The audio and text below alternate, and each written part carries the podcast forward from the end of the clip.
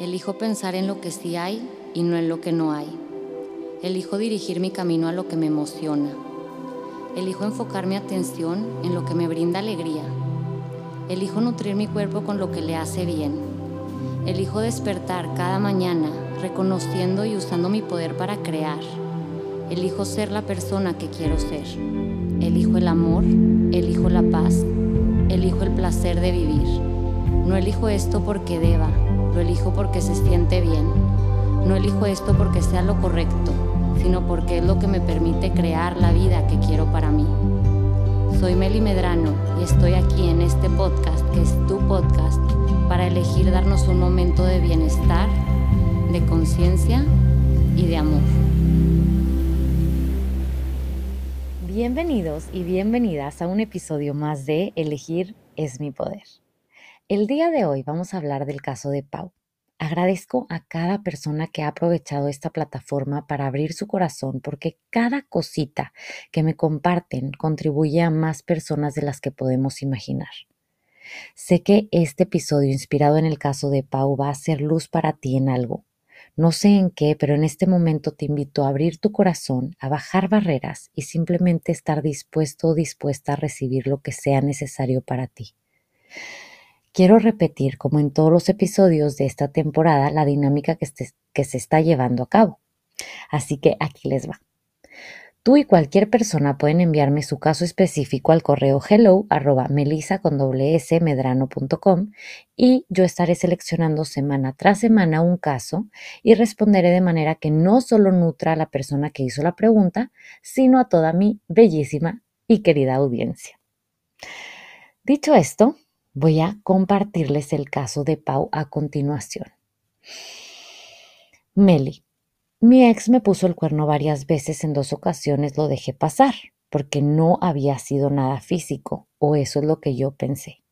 La última vez le mandó flores y cartas a una niña, fueron a comer y se emborracharon juntos varias veces. Él fue a su casa, igual y según él jamás pasó nada. Pero cuando lo descubrí, me pidió que nos diéramos un tiempo que quería arreglar unos problemas suyos, pero que no iba a volver a hablar o a ver esa niña.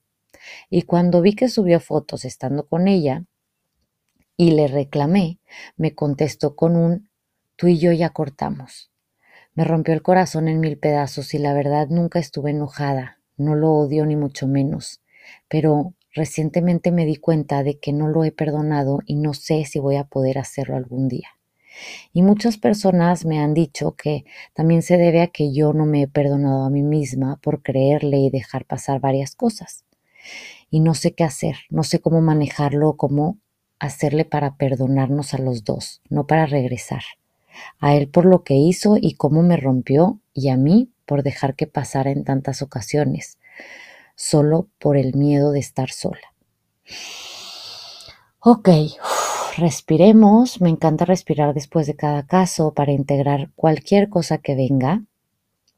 Y lo que yo siento en este momento es que este episodio se va a tratar de la palabra proceso. ¿Por qué proceso? Porque lo que yo percibo en el mensaje de Pau es silencio. Es como si sintiera que Pau no quisiera hacer ruido, no quisiera molestar, no quisiera incomodar, no quisiera salirse del carril, como si no quisiera perder la calma y simplemente permanecer en el bienestar y en lo correcto, en lo correcto entre comillas. Y lo que pasa aquí es que Pau quiere perdonar y perdonarse, pero ¿qué es lo que está faltando aquí? ¿Qué es lo que no le permite perdonar ni perdonarse? Y lo que viene a mi mente es permitirse vivir el proceso. Eso es lo que está faltando. ¿A qué me refiero? Me refiero a que veo como si Pau quisiera saltar del pico de una montaña al pico de otra montaña. Y es como si ella sintiera que necesita poder hacerlo, cuando en realidad es imposible hacerlo de esa manera. Necesita crear el puente y permitirse caminar por ese puente para ir de una montaña a otra. ¿Y qué significa ese puente? Ese puente significa gritar, significa mentar madre, significa llorar, significa hacer berrinche, significa victimizarse, significa lamentarse por haber vivido algo que no deseaba vivir, significa simplemente actuar en congruencia con lo que pasó y con el dolor que se sintió. Significa darte la oportunidad de ser esa persona que vivió lo que vivió. Sé que lo que acabo de decir son cosas que nadie quiere hacer. Nadie quiere ser la persona que anda chillando por la vida, victimizándose, la persona que hace berrinche, la persona que grita y que menta madres. Nadie quiere ser esa persona. Pero hay veces que ser esa persona libera todo lo que se está pudriendo dentro de nosotros. Siempre digo que todos somos como un refrigerador y si no nos permitimos hacer limpia de lo que hay en él, las cosas se empiezan a echar a perder y nos empezamos a contaminar y nos convertimos en personas tóxicas, infelices, depresivas, ansiosas y demás. Todo está en hacer limpia constantemente, hacer limpia tu manera, hacer limpia de acuerdo a lo que necesitas. Hacer limpia de nuestro refrigerador sería puro amor hacia nosotros mismos, ¿no? Sería un acto amoroso y compasivo decir, ok, voy a tomar el tiempo de sacar todo. Entonces, es como si dijéramos, ok, es que yo quiero estar bien con toda la comida podrida guardada. Yo quiero ser una persona amorosa conmigo y con los demás teniendo toda la comida podrida dentro de mí. Ay, qué horror, ¿verdad? Suena terrible. Pero lo digo porque así es. ¿Cómo podemos perdonarnos a nosotros mismos si seguimos privándonos de todo ese amor que podemos darnos? Darnos amor significa darnos el tiempo de sacar, de liberar, de llorar, de limpiar, de hacer y de ser lo que sea que tengas que hacer y ser para ser él o la mejor guardaespaldas del universo para ti. Sal al rescate por ti. ¿Qué se requiere para hacer eso que yo necesito para mí? Y lo que viene a mi mente ahorita es, que si lo más amoroso hacia ti fuera olvidarte de perdonarlo y simplemente dejarte odiarlo por un rato, dejarte sentir ese sentimiento de rencor, de enojo, de frustración hacia él. ¿Por, ¿Por qué te pedirías perdonarlo si aún estás enojada con la situación? Déjate ser la vieja loca que no perdona, total, que te lo impide, libérate. Dejemos de tratar de vivir la vida correctamente, porque no hay tal cosa. No hay correcto ni incorrecto, hay correcto para ti. Punto. Y hay veces que lo correcto va a ser perdonar. Y va a haber veces que lo correcto sea odiar tanto, tanto, tanto, que al final te canses de odiar y simplemente empieces a soltar. Es permitirte vivir el proceso, es permitirte vivir lo que sea que tu cuerpo, tu mente, tu ser necesiten.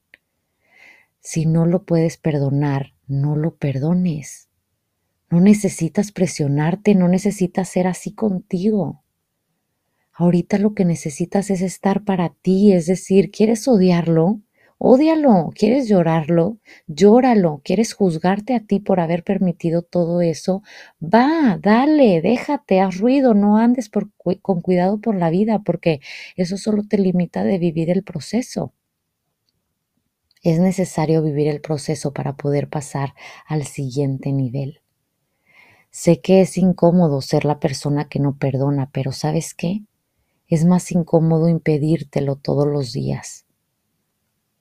Cuando te des permiso, cuando seas esa compañía suave y permisiva para ti, wow, créeme que vas a empezar a sentir la vida de diferente manera. Ya ni siquiera vas a tener tu energía en perdonar, porque te vas a dar cuenta que eso de perdonar o no perdonar solo te está distrayendo de vivir. Quiero dejarles esta pregunta a ti que me estás escuchando. ¿Qué es lo que me está distrayendo de vivir la vida que quiero vivir? ¿En qué estoy poniendo mi energía que me está limitando de vivir en plenitud? ¿Qué es lo que está evitando enfocar mi atención en lo importante para mí? Verás cómo te haces consciente de que muchos de tus problemas ni siquiera son problemas. son tan solo una distracción. Si disfrutaste esta platiquita, te invito a que compartas conmigo qué fue lo que más se te quedó de este episodio, tagueando mi cuenta de Instagram arroba melimedrano, en donde podrás encontrar mucho más contenido de bienestar emocional, información de mis terapias online, cursos online, meditaciones y productos. Recuerda que puedes suscribirte para seguir escuchando futuros episodios y no olvides compartir este episodio con esas personas queridas a las que puede caerle como anillo al dedo. Te espero en el próximo episodio de Elegir es mi poder.